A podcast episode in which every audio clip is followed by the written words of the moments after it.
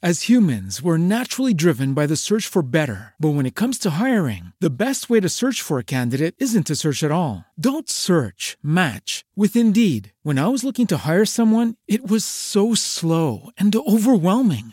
I wish I had used Indeed. If you need to hire, you need Indeed. Indeed is your matching and hiring platform with over 350 million global monthly visitors, according to Indeed data, and a matching engine that helps you find quality candidates fast. Ditch the busy work. Use Indeed for scheduling, screening, and messaging so you can connect with candidates faster. And Indeed doesn't just help you hire faster. 93% of employers agree Indeed delivers the highest quality matches compared to other job sites, according to a recent Indeed survey. And listeners of this show will get a $75 sponsored job credit to get your jobs more visibility at Indeed.com slash podcast. That's Indeed.com slash podcast. Terms and conditions apply. Muy buenos días, mi familia MAP. Otra vez jueves y como siempre agradecida de tener este espacio. Esta cápsula es para todos los papás y las mamás que me escuchan, especialmente para Gabriela Nava, seguidora y motivadora de Psicología MAP. Quiero invitarlos a hacer algo diferente. Hemos estado viviendo días muy complicados con la pandemia. Durante casi dos años hemos vivido bajo una situación de estrés y ansiedad ante la amenaza del constante contagio, ante las situaciones de trabajo, familiares, en fin, comenzamos. Bienvenidos. Esto es Psicología MAP.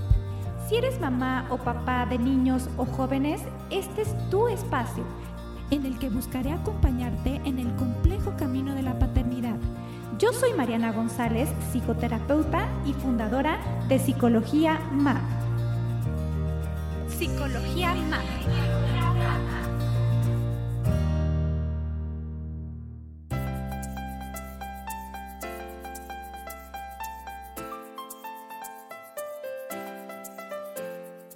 Te comparto, mamá y papá que me escuchas, que a mis ojos han llegado dos personas con diferentes directrices y con el mismo fondo y me han hecho reflexionar. Ellas son la doctora Edith Eger y la psiquiatra Marian Rojas. Ambas desde su trinchera hablan sobre la mente, las decisiones que podemos tomar en plena libertad a favor de nosotros mismos. Ahora bien, bajo este nivel de estrés y ansiedad permanente, ¿quién de ustedes duerme bien? ¿Quién descansa verdaderamente por las noches y tiene una vida medianamente equilibrada? Pienso que cada día se nos complica más y más sentirnos bien. Sabemos que la vida tiene sus bemoles, tiene cosas que no podemos controlar, pero ¿cómo las enfrentamos? Con resistencia, enojo, cansancio, irritabilidad, ansiedad, gritos, no sé. Hoy mismo les comparto que viví una situación de estrés y de paranoia COVID. Qué difícil es salirse de esta situación de estrés permanente. Ahí les va, dos de mis hijos, malillos del estómago, el tercero sí se fue al colegio, llevan montones de pruebas COVID, entonces por esta vez dije, ni una más, no les voy a hacer prueba, los guardo en casita y que se recuperen. Sin embargo, le hablé al pediatra para ver si les podía echar un ojito y el pediatra me insistió en hacerles la prueba para poder revisarlos. En el momento en el que el pediatra me pide hacerles la prueba, viene una señal de alerta en mi cuerpo, en mi cerebro, y asumo que tienen COVID, sin saber y haberles hecho la prueba, sin tener los resultados en mi mano, asumo que mis hijos tienen COVID. Mi mente vuela. Repasé con cada una de las personas con las que estuvimos el fin de semana toqué mi temor de haber contagiado a estas personas y a estos familiares. Me dije a mí misma que si mis hijos estaban contagiados, entonces el hermano también y podía haber contagiado al resto de su grupo. Tomé decisiones en función a esto. Fui a hacerles la prueba, claramente, y antes de que me entregaran los resultados, el hijo que sí había ido al colegio ya estaba en mi casa, por miedo a que pudiera estar contagiado. Ojo, el tema no es mi reacción, creo yo, porque en caso de que los resultados hubieran salido positivos, que afortunadamente fueron negativos, me hubiera tranquilizado muchísimo saber que todos ya estábamos en casa y que estaba tomando las decisiones correctas. Sin embargo, el problema, creo yo, y en donde me quiero enfocar, es que todo el tiempo, a todas horas, en todo momento, vivimos bajo esta situación de alerta, con los y si me contagio, y si estoy contagiando, y si repruebo el examen, y si, y si, y si, que nos mantienen en una situación de alerta y de estrés constante ante situaciones que todavía ni siquiera pasan. Nos las imaginamos y nuestro cuerpo reacciona como si fueran reales. Creo yo que no podemos evitar sentir y vivir este tipo de situaciones que nos ponen alerta e incluso retomando el tema de la sabiduría organísmica que he tocado en diferentes cápsulas, creo que incluso es necesario para poder actuar y tomar decisiones asertivamente. Aquí el tema es que cuando vivimos permanentemente alertas, creo yo que tenemos que contrarrestar de alguna manera. What if you could have a career where the opportunities are as vast as our nation, where it's not about mission statements, but a shared mission? At U.S. Customs and Border Protection, we go beyond to protect more than borders from ship to shore, air to ground. Cities to local communities, CBP agents and officers are keeping people safe. Join U.S. Customs and Border Protection and go beyond for something far greater than yourself. Learn more at cbp.gov/careers. Estas situaciones. Es decir, el estar alerta todo el tiempo no nos permite ocuparnos de las cosas que nos obligan a sonreír, a relajarnos, a disfrutar. El poco tiempo que tenemos al día lo ocupamos muchas veces para ver el teléfono, Instagram, Facebook, TikTok, y no establecemos contacto con nuestros hijos, con nuestra pareja.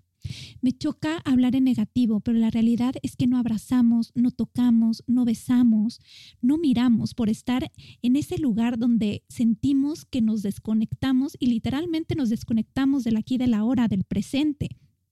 Y luego nos preguntamos, ¿por qué no somos felices?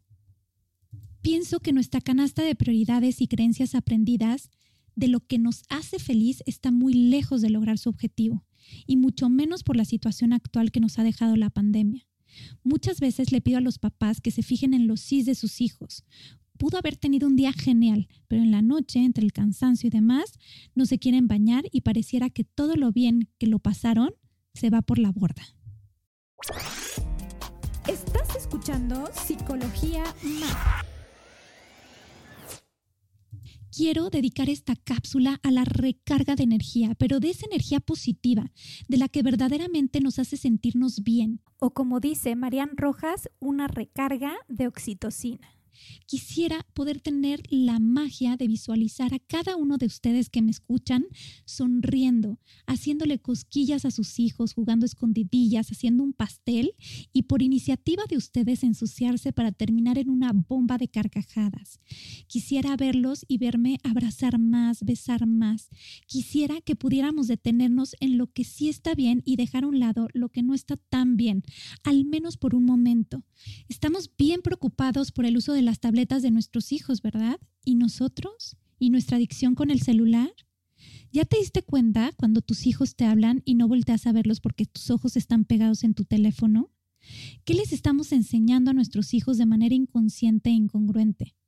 ¿Por qué limitarlos al uso de las tabletas si nosotros no podemos despegarnos de la pantalla de nuestro celular? Un recuento de las cosas que te gustaba hacer cuando eras pequeño o pequeña. Ir al parque, bajarte por la resbaladilla, andar en bici, patinar, jugar con un par de palitos de madera porque era lo único que había, convivir con los primos y la familia. Y hoy, en tu adultez, ¿qué disfrutas? Pero evita centrarte en el tener y en el comprar. Tal vez disfrutas un sorbo de café, la reunión con los amigos, una buena comida, hacer ejercicio. Dime, papá y mamá, ¿qué te saca una sonrisa? Ahora más que nunca nos hemos dado cuenta del potencial ilimitado que tenemos las personas. Si ponemos alto en el camino y echamos para atrás, nos podemos dar cuenta de lo recorrido en casi dos años de pandemia. Hemos salido a flote como hemos podido y aquí estamos aprovechemos este potencial humano para dejar a un lado las pantallas y hacer contacto, mirarnos a los ojos, verbalizar un buenos días, un te quiero, un todo va a estar bien.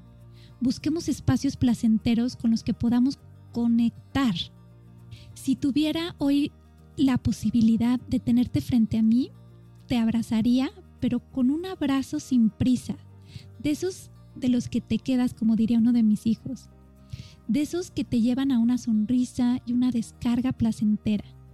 Claro está que lo haría con cubrebocas. En fin, mi deseo es que bajes poco a poco esa situación de estrés, de ansiedad, de alerta permanente. Respires, sonrías y continúes. Gabriela, a quien mencioné al inicio de esta cápsula, es una de esas personas que a pesar de la pandemia y de las crisis, está en búsqueda permanente del contacto, de la sonrisa, de disfrutar, descargar y seguir. También quiero aprovechar para mandar saludos a fieles seguidores de Psicología MAP, Mario Sosa y Susana Sofía López. Como siempre les agradezco dejar sus comentarios en Apple Podcast, darle palomita en Spotify, invita a quien creas pueda sumar a la familia MAP. Síguenos a través de redes sociales, Facebook, Instagram y hasta el próximo jueves.